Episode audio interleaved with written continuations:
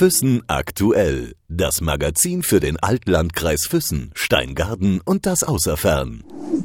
Im Gespräch mit. Heute habe ich einen ganz besonderen Gast hier. Alle unsere Gäste sind besonders. Er hat auch eine ganz besondere Geschichte. Und zwar hat er einen, naja, für uns gewöhnlichen Namen, aber für Guatemala war das eher ungewöhnlich. Herzlich willkommen, Franz Lüttmann. Vielen Dank, Sabine.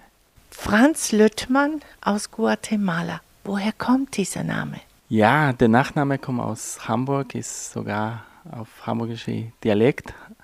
Und äh, mein Großvater ist dann in Hamburg auf die Welt gekommen und dann nach Guatemala gewandert. Und äh, ja, ich bin einer von seinen Nachkommen. Du hast mir erzählt, dass dein Urgroßvater ursprünglich nach Guatemala gegangen ist wegen einer Kaffeeplantage. Genau so ist das gewesen. Die haben damals äh, mit Kaffee gearbeitet. Die haben äh, verschiedene Kaffeeplantagen in der Region in Guatemala und Südmexiko gehabt. Jetzt siehst du aber gar nicht aus wie ein Franz Lüttmann. Deine Augen sind eher mandelförmig, du bist etwas dunkelhäutig, also gar nicht wie ein deutscher Franz. Ja, das ist, äh, wo ich denke, dass äh, das Leben oder Gott hat viel Humor, weil er hat mir diesen Namen gegeben und ich sehe gar nicht deutsch aus. Äh, ich sehe eigentlich äh, wie jede typische Maya aus Guatemala. Gab es in Guatemala irgendwelche Schwierigkeiten mit deinem Namen und äh, klar, dein Name anders, dein Aussehen anders? Ja, Schwierigkeiten nur, wenn die Leute das schreiben wollten, weil die sind auch nicht gewohnt. Ähm, so ein Nachname ist nicht so normal drüben. Aber na, die Leute fanden das einfach immer lustig, dass ich so aussehe und so einen Namen habe. Erzählst du mir bitte, wie du nach Deutschland gekommen bist? Ja, ähm, es war 2007, ein Jahr, wo ich äh, als letzte Option eine Firma angefangen habe. Es waren äh, ja harte Zeiten äh, ohne Arbeit und habe mir gedacht, äh, vielleicht durch eine Firma kann ich etwas schaffen. Äh, leider hat es nicht so geklappt. Wir haben ziemlich viel Schulden gehabt drüben. Und ähm, der erste Gedanke war, ähm, ich äh, fliege nach Deutschland, ich arbeite vielleicht für sechs Monate, ich äh, kann vielleicht ein bisschen Geld nach Hause schicken und äh, ja, das war der erste Gedanke. Von sechs Monaten sind jetzt äh, fast zehn Jahre geworden. Jetzt blicken wir nochmal zurück an das erste Mal, jetzt bist du mittlerweile 43, das erste Mal, wo du nach Füssen gekommen bist, also speziell Füssen, war als 18-Jähriger. Genau, 18-Jähriger war Füssen ganz anders. Es gab noch keinen McDonald's und ähm, es waren auch mehrere Gebäude äh, noch nicht so, wie das jetzt ist. Aber ähm, es war sehr schön. Für mich war ein Platz, wo ich auch viel Ruhe gefunden habe und ähm, auch der Ort, wo ich Schnee zum ersten Mal gesehen habe. Was war das für ein Gefühl? Ein ganz komisches Gefühl. Das äh, haben wir in Guatemala natürlich nicht. Es ist ein Land, der ganz nah an der Äquator ist. Und ähm, Schnee zum ersten Mal zu sehen ist, ich war wie ein Kind. Ich wollte eigentlich nur damit spielen, bis ich irgendwann bemerkt habe, dass es doch zu kalt ist. Wenn du jetzt sagst, als Kind, du hast äh, als 18-Jähriger auf andere Kinder aufgepasst. Du warst quasi ein Au pair. Genau, ähm, ich habe äh, auf andere Kinder aufgepasst bei der Familie Den und äh, es war auch eine sehr schöne Zeit. Ich war, oder vielleicht bin, vielleicht bin ich immer noch jemand, der sehr gerne mit Kindern spielt. Vielleicht drin bin ich noch sehr kindisch noch. Wie viele Kinder, auf wie viele Kinder hast du aufpassen müssen oder aufpassen dürfen?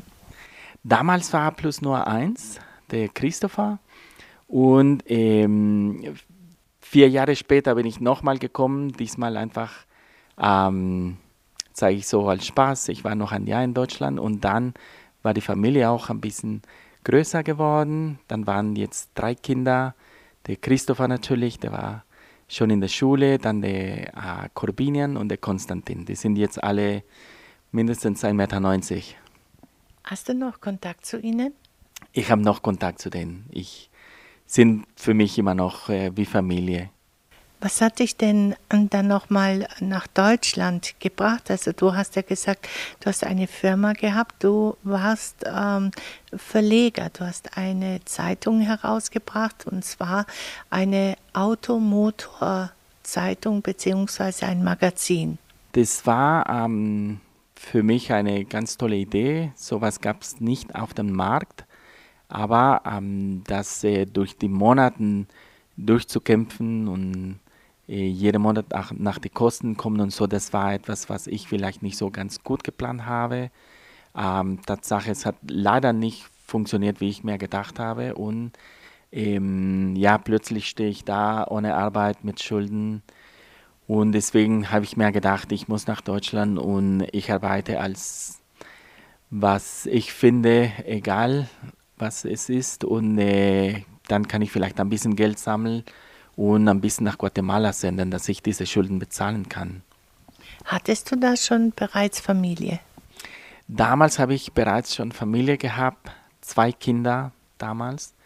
Der Fabian war äh, plus ein Jahr und die Camilla war gerade auf die Welt gekommen. Was hast du hier dann gearbeitet? Ich meine, du hast Betriebswirtschaft studiert ähm, mit einer Fachrichtung und zwar Marketing und kamst dann wieder nach Füssen zurück. Ja, also ich habe mehrere Personen in Deutschland geschrieben und ich habe gefragt, wie das aussieht, äh, ob die denken, dass ich eine Möglichkeit hätte, hier in Deutschland eine Arbeit zu finden. Und ähm, gerade war die Familie Den, die mich äh, nochmal äh, die Tür von dem Haus aufgemacht hat und haben gesagt, ich kann oder ich darf bei denen wohnen. Äh, ich musste gar nichts bezahlen, die werden mich helfen. Und ja, die erste Arbeit, was wir auf der Zeitung oder Internet gefunden haben, war im Relax. Und äh, dann habe ich da in der Küche angefangen im Relax. Und äh, ja, ich habe durch diese Jahre ganz verschiedene tolle Leute kennengelernt, dazwischen auch Eitekin. Du hast ähm, im, im Relax, weil du das angesprochen hattest, du hast als Tellerwäscher angefangen. Äh, wenn man studiert hat und dann äh, zum Tellerwäscher wird, was für ein Gefühl, wie fühlt man sich da? Kommen einem Zweifel hoch?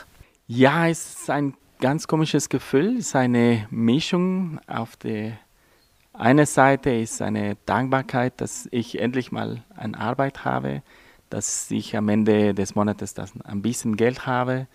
Und auf der anderen Seite doch, also bin ich doch verzweifelt. Ich habe mir gedacht, ähm, ich habe mich für, für viel mehr vorbereitet. Aber ähm, ja, ich glaube, im Leben sind verschiedene Stationen und das war eine von denen, wo ich eigentlich sehr viel gelernt habe. Positives oder auch Negatives? Ah, komplett Positives. Ich äh, bin sehr dankbar für jeden Schritt in meinem Leben. Ähm, nicht alles ist gelaufen, wie ich das geplant habe, aber ähm, dass wir durch diese schwierigen Zeiten gehen, hilft uns dann in den guten Zeiten einfach, einfach dankbar zu, zu bleiben, einfach ähm, das Leben genießen und sich auf die Kleinigkeiten freuen, die viele Leute einfach für selbstverständlich äh, nimmt. Du hast mir auch erzählt, dass es in äh, deiner Familie sowohl Kaffeehändler als auch Pastoren gibt. Immer ist irgendeiner ein Pastor gewesen oder irgendeiner ein ähm, Kaffeehändler, sagen wir mal so.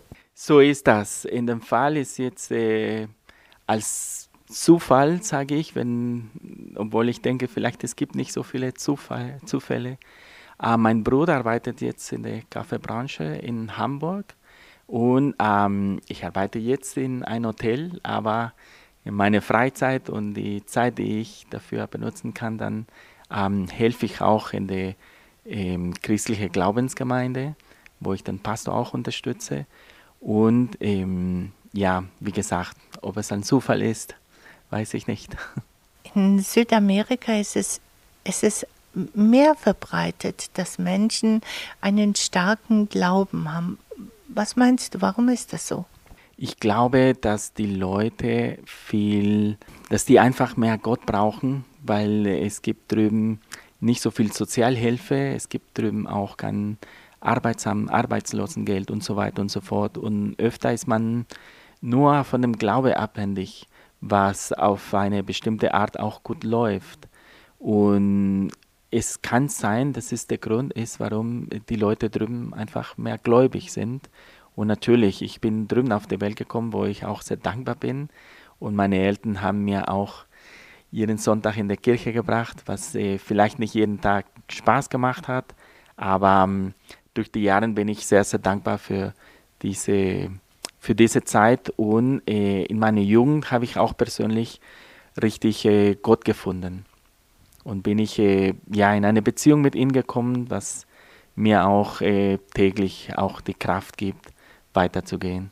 Du bist jetzt auch ein Mensch, der gläubig ist und auch manchmal hadert mit dem, was passiert ist oder drüber nachdenkt. Jetzt, äh, wenn man dein Leben nochmal so Revue passieren lässt, du bist äh, ein Studierter, ein Akademiker, deine Frau auch. Sie hat ja Medizin studiert und arbeitet jetzt hier auch in, im Frühstücksservice. Ich meine, es sind schon ziemlich große Welten, die dazwischen liegen. So ist das. Ähm, aber etwas, das ich wirklich von meiner Frau liebe, ist, dass sie eine ganz einfache Person ist und für eine gewisse Zeit, wo ich hier in Deutschland war, äh, für sechs Monate, waren wir getrennt als Familie. Ähm, der einzige Grund war die Arbeit und die Finanzen, aber wir haben beide sehr gelitten und äh, für sie das Wichtigste war, dass wir wieder zusammenkommen. Ähm, wieder als Ersten zu arbeiten ist etwas, was ihr sehr wenig interessiert. Äh, sie hat mehr Interesse, dass sie ziemlich viel Zeit mit den Kindern hat. Erstens und zweitens, ähm, dass wir auch ja, der richtige Platz auf der Welt gefunden haben. Und zwar genau, wo wir sind. Wir sind sehr dankbar für die Arbeitsstellen, was wir jetzt haben. Die ähm, Familie, die, die Familie Hanauer, die wir auch für eine gewisse Zeit kennengelernt haben. Und wir sind einfach sehr, sehr froh, dass wir da sind. Und eigentlich kann ich jetzt oder will ich jetzt gar nichts in meinem Leben ändern. Das heißt, die zehn Jahre, die du hier bist, hast du in diesen zehn Jahren nochmal die Leute anders kennengelernt, nochmal äh, besser Deutsch gelernt, nochmal einen deutschen Pass beantragt oder hattest du das alles? Konntest du schon vorher Deutsch sprechen und und und? Ich konnte schon vorher Deutsch sprechen. Leider habe ich das nie richtig studiert gelernt. Also von der Grammatik und deswegen werde ich äh, noch ziemlich viele Fehler machen.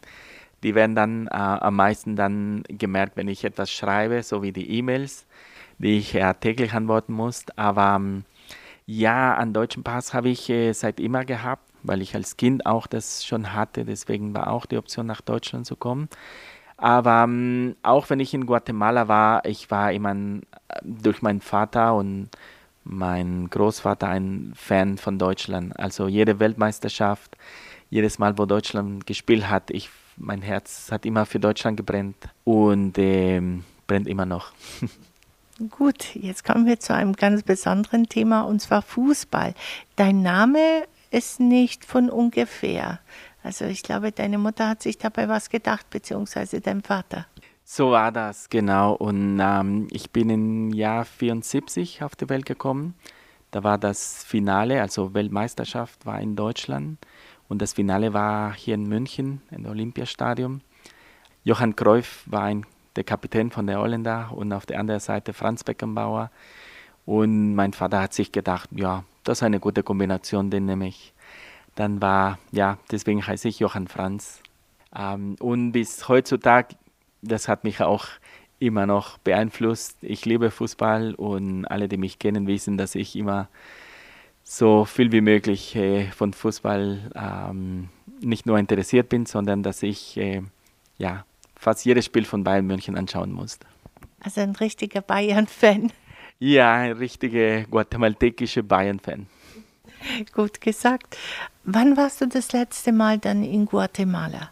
Ah, vor um, vier Jahren war ich das letzte Mal in Guatemala Und war ein ganz komisches Gefühl, weil ich bin drüben auf die Welt gekommen.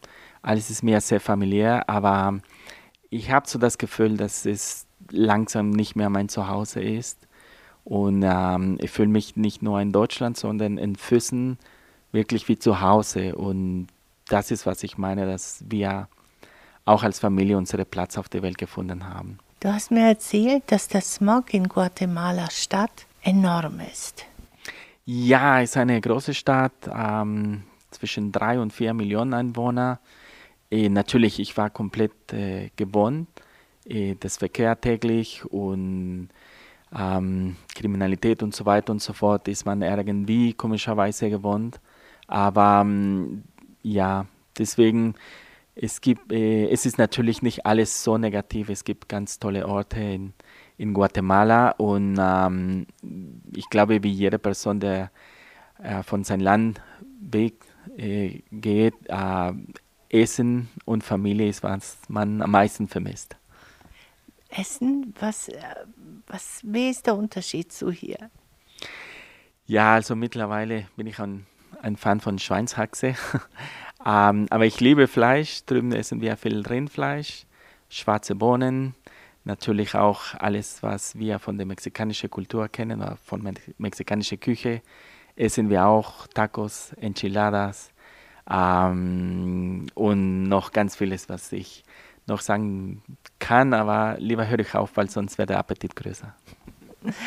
Deine Zeitung, die du angefangen hast, beziehungsweise dein Magazin, war unter anderem auch zum Scheitern verurteilt, weil viele Menschen in Guatemala nicht lesen und schreiben können.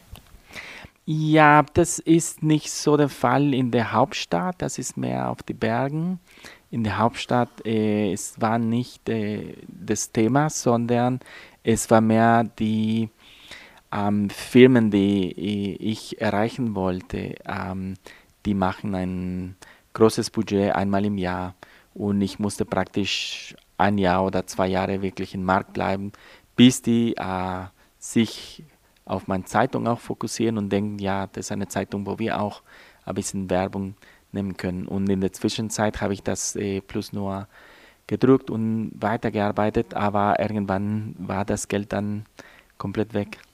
Ähm, deine Wurzeln in Hamburg, weißt du noch, wo die sind? Oder gibt es Menschen, die du in Hamburg, jetzt abgesehen von deinem Bruder, ähm, die du kennst oder die auch den Nachnamen von dir tragen? Ja, durch Internet habe ich äh, mehrere Leute gefunden, am meisten im Norden. Hier im Süden gibt es sehr wenig Lüttmann. Im Norden gibt es immer noch viel.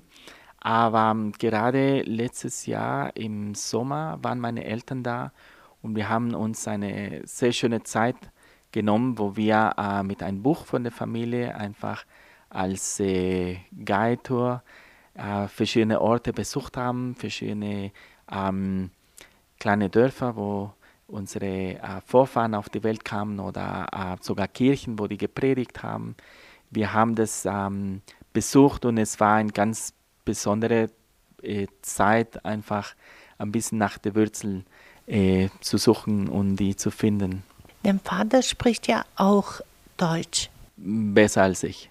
Und wie kommt es, dass du dann nicht Deutsch gesprochen hast als Kind? Hat er es versäumt oder hattest du einfach als Kind kein Interesse? Ja, ich glaube, es waren andere Zeiten. Mein Vater hat auch in Kaffeeplantagen gearbeitet, gearbeitet und zwar ähm, zwischen der Woche von Montag bis Freitag Mittag kam er normalerweise nach Hause. Er war am Wochenende bei uns und äh, es war vielleicht zu wenig Zeit. Deswegen, ich glaube, es heißt Muttersprache, weil es muss unbedingt von der Mutter kommen. Aber er hatte auch das Interesse, dass ich Deutsch lerne und äh, deswegen, ja, wo ich 18 war, hat er mich auch nach Deutschland geschickt, damit ich die Sprache lerne. Jetzt äh, gab es noch mal einen Punkt bei dir oder bei deiner Familie oder in deiner Familie. Da hast du mir erzählt, dass äh, dein Urgroßvater und dein äh, Großvater ähm, die hatten in Guatemala Plantagen. Wo dein Vater geboren wurde, wurden sie mehr oder weniger enteignet.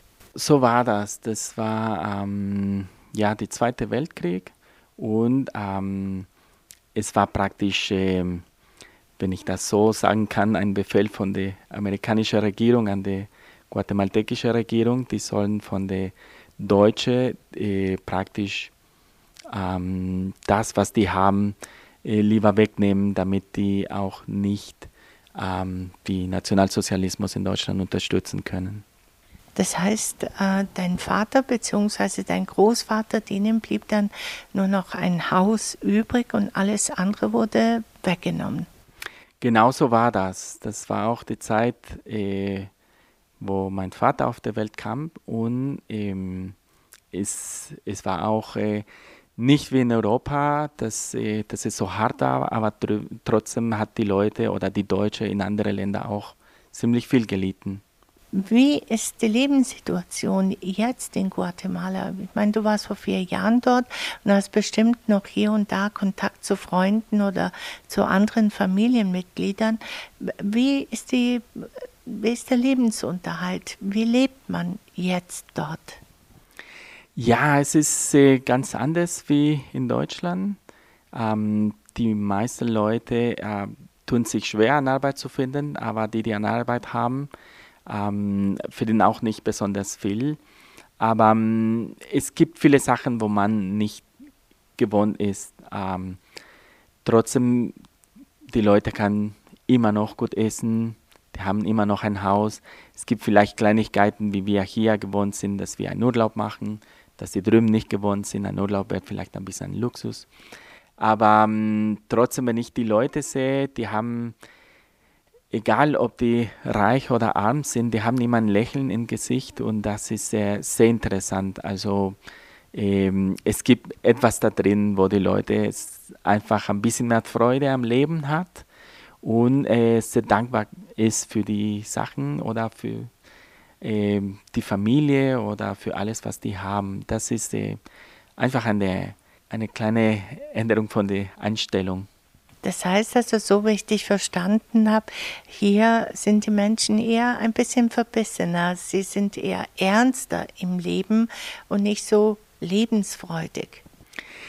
Ja, ich bin mittlerweile schon gewohnt und ich liebe die deutsche Kultur und, und auch die Deutschen. Ähm, es ist manchmal für mich interessant, manche Leute zu hören, die meinen, hier läuft alles schief und alles ist schlecht. Und äh, ein paar Mal habe ich mir habe ich gesagt, wenn du wusstest, wie das in anderen Ländern läuft, dann wärst du auch sehr, sehr dankbar, dass du ähm, ja, bessere Möglichkeiten hast und so weiter. Aber ich glaube, da muss die Leute selbst äh, durch diesen Prozess gehen, dass die auch sowas äh, erleben. Dann können die vielleicht auch dankbar sein. Du hast mir vorhin ganz kurz noch gesagt, dass äh, du die Flüchtlinge verstehen kannst, die hierher kommen, die einfach an dem einen oder anderen verzweifeln. Ja, ich meine, vielleicht bin ich auf eine andere Art nach Deutschland gekommen. War das nicht so? Ich hatte schon einen deutschen Pass. Ich bin äh, auch in München gelandet und aber ich kann das schon verstehen, weil es ist einfach ein komisches Gefühl, dass du einmal äh, alles hinter dir lassen musst für eine Zukunft, der gar nicht sicher ist, ähm, nochmal dich neu in eine Sprache, ähm, einfach die Sprache neu zu lernen. Und insgesamt, äh, es ist doch ein, ein spezielles Gefühl, dass man von vorne anfangen muss. Du hast ja von vorne angefangen. Wie gesagt, du warst Tellerwäscher, du bist mittlerweile in einem Hotel tätig, arbeitest dort seit sieben Jahren an der Rezeption. Deine Frau hat eine Einst äh, Anstellung gefunden, deine drei Kinder sind hier, sie sprechen alle fließend Deutsch. Und äh, du sagtest, dass die jüngste Tochter, die Luna, mittlerweile Spanisch vergessen hat. Ja, also mehr wie vergessen. Ähm, ich weiß, irgendwo ist es gespeichert, aber so viel spricht sie nicht. Die sind, ähm, ja, die sind mehr Deutsch wie sonst was. Äh, trotzdem sprechen wir zu Hause immer noch Spanisch oder besser gesagt ein neues Dialekt, eine Mischung von Spanisch und Deutsch, weil umso mehr Zeit du mit Deutsch verbringst, dann äh, es gibt auch manche Wörter, die fällen dann in Spanisch schwer ein und dann musst du die auf Deutsch sagen. Oder wenn ich äh, ziemlich sicher sein möchte, dass meine Kinder mich verstehen, dann muss ich mit denen auf Deutsch reden. Und dann verstehen sie das auch, oder? Genau, dann verstehen die sich und manchmal äh, korrigieren mich sogar und sagen mir, nein, es ist nicht so richtig gesagt, sondern du musst das so und so sagen. Franz, deine Kinder gehen mittlerweile hier zur Schule. Camilla und äh, Fabian auf dem Gymnasium. Und ähm, Luna ist jetzt auch in der Schule. Sie ist ja hier geboren. Genau, sie, die Luna ist made in Germany. Sie ist hier äh, geboren. Jetzt ist sie in der ersten Klasse. Der Fabian in der fünften Klasse im Gymnasium und die Camilla kommt auch im Gymnasium, aber ist noch bei der vierten Klasse, die letzte Monat bevor die Sommerferien. Wie sehen deine Kinder dieses, ähm, dass sie jetzt hier leben? Sie kennen ja diese ähm, Lebensweise oder diese Umgebung in Guatemala nicht. Ja, ähm, ich glaube, das hat sich ähm, in meinem Leben war das auch so. Ich, ich war immer nach, äh, fasziniert nach Deutschland, wie das war. Ich wollte oder habe ich meinen Papa ziemlich viel gefragt und jetzt sehe ich das andersrum. Meine Kinder fragen mich sehr über Guatemala, wie das äh, Leben drüben ist. Ich erzähle denen von so vielen Früchten, die hier nicht gibt. Ich erzähle denen, dass ähm, 365 Tage im Jahr äh, Blumen sind, dass das Wetter immer schön ist. Und die haben auch eine spezielle Faszination nach Guatemala und möchten unbedingt auch dahin. Und ähm, ja, ich glaube, es wird für mich auch wichtig, dass die in einem gewissen Alter, wo die alt genug sind, dass sie das sehen und dann werden die natürlich einen, einen riesen Unterschied sehen. Deutschland ist ein mittlerweile ein sehr multikulturelles Land. Kinder sehen das ganz anders wie Erwachsene auch. Komplett. Äh, das liebe ich. Ich liebe einfach, dass meine Kinder äh, sitzen in der Schule zwischen ganz vielen verschiedenen Kulturen und für den die sind einfach Kinder äh, ob die aus Asien, Afrika oder äh, Südamerika kommen, ist es äh, praktisch alles egal. Ob die eine Farbe haben oder die Augen auf eine Art, das ist denen einfach alles gleich. Und das ist etwas, was ich liebe, dass meine Kinder hier äh, auf die Schule gehen. Äh, bei uns war ganz anders. Bei uns alle waren aus Guatemala und wenn einmal ein ja, ein Ausländer kam, der war aus Mexiko oder Kolumbien und äh, die sehen genauso aus wie wir und sprechen die gleiche Sprache, nur mit einem anderen Akzent. Habt ihr dann sofort erkannt, aha, das ist ein Mexikaner, Kolumbianer? Wurde er dann ein bisschen anders behandelt? Gar nicht. Ähm, vielleicht am Anfang haben wir ein bisschen äh, uns lustig über den Akzent gemacht, aber wir merken auch, dass wir auch einen Akzent haben und das war uns klar, wo er sich auch über uns lustig gemacht hat. Hast du irgendwann mal hier ein Problem gehabt, weil du jetzt aus dem Ausland, auch wenn es Südamerika ist, ich meine, äh, da hat man noch mal einen ganz anderen Blickwinkel darauf. Viele unterscheiden, ob jemand aus dem europäischen Ausland kommt oder Südamerika oder ob er jetzt aus Afrika kommt. Wie war das bei dir? Hast du da jemals Probleme diesbezüglich gehabt? Ja, Problem nicht. Äh, es ist einfach nur für mich lustig. Manche Leute denken, dass ich Türke bin, andere denken, ich komme aus Marokko. Ähm, für diese Zeit, wo ganz viele Flüchtlinge nach Deutschland kamen und äh, ja, viele haben mit mir dann auf Englisch gesprochen, auf dem Supermarkt oder so. Dann habe ich mir gedacht, ja, ja, das stimmt. Ich sehe nicht deutsch aus. Ähm, wenn die dann merken, ich komme aus Südamerika oder die Leute, die schon in Südamerika waren, die wissen schon ungefähr, wie die Leute aus Südamerika aussehen. Und ähm, die, die wissen, ja, die freuen sich einfach äh, über jemanden, der Spanisch kann. Ich merke auch in Deutschland gibt es auch eine spezielle Faszination über die spanische Sprache und insgesamt die, die Kultur. Das heißt, du persönlich hast ja jetzt gar keine äh, Probleme gehabt? Nein, ganz und gar nicht. Keine Probleme. Ähm, was für mich sehr, sehr komisch ist, ist, dass ähm, drinnen ich fühle mich so, als ich Deutsch wäre. Und für vieles ähm, fühle ich mich einfach als Deutsch, bis ich dann irgendwann vorbei an einen Spiegel äh, laufe und dann merke ich, wow, ich bin eigentlich, ich sehe gar nicht so deutsch aus, aber drin frag mir nicht warum, vielleicht bin ich so lange her und bin ich so involviert, dass äh, drin habe ich das Gefühl, dass ich Deutsch bin. Bereust du irgendwas? Ich äh, meine, dieses lockere Leben dort auf der einen Seite und auf der anderen Seite kein Job, kein Geld. Hier ist es ernster. Gibt es irgendwas, wo du sagst, ich bereue es oder ich würde es vielleicht anders machen? Ähm, ich werde gar nichts ändern. Äh, vielleicht, wenn ich wusste, dass am Ende alles gut läuft, hätte ich mir weniger Sorgen gemacht. Ähm, ich möchte jetzt gar nichts ändern. Äh, so wie mein Leben ist im Moment, ich weiß, es gibt nicht das Wort perfekt, aber ähm, oder das Wort gibt, aber ich meine, es ist nichts, was perfekt ist, aber für mich mein Leben hier ist fast so gut wie, wie perfekt.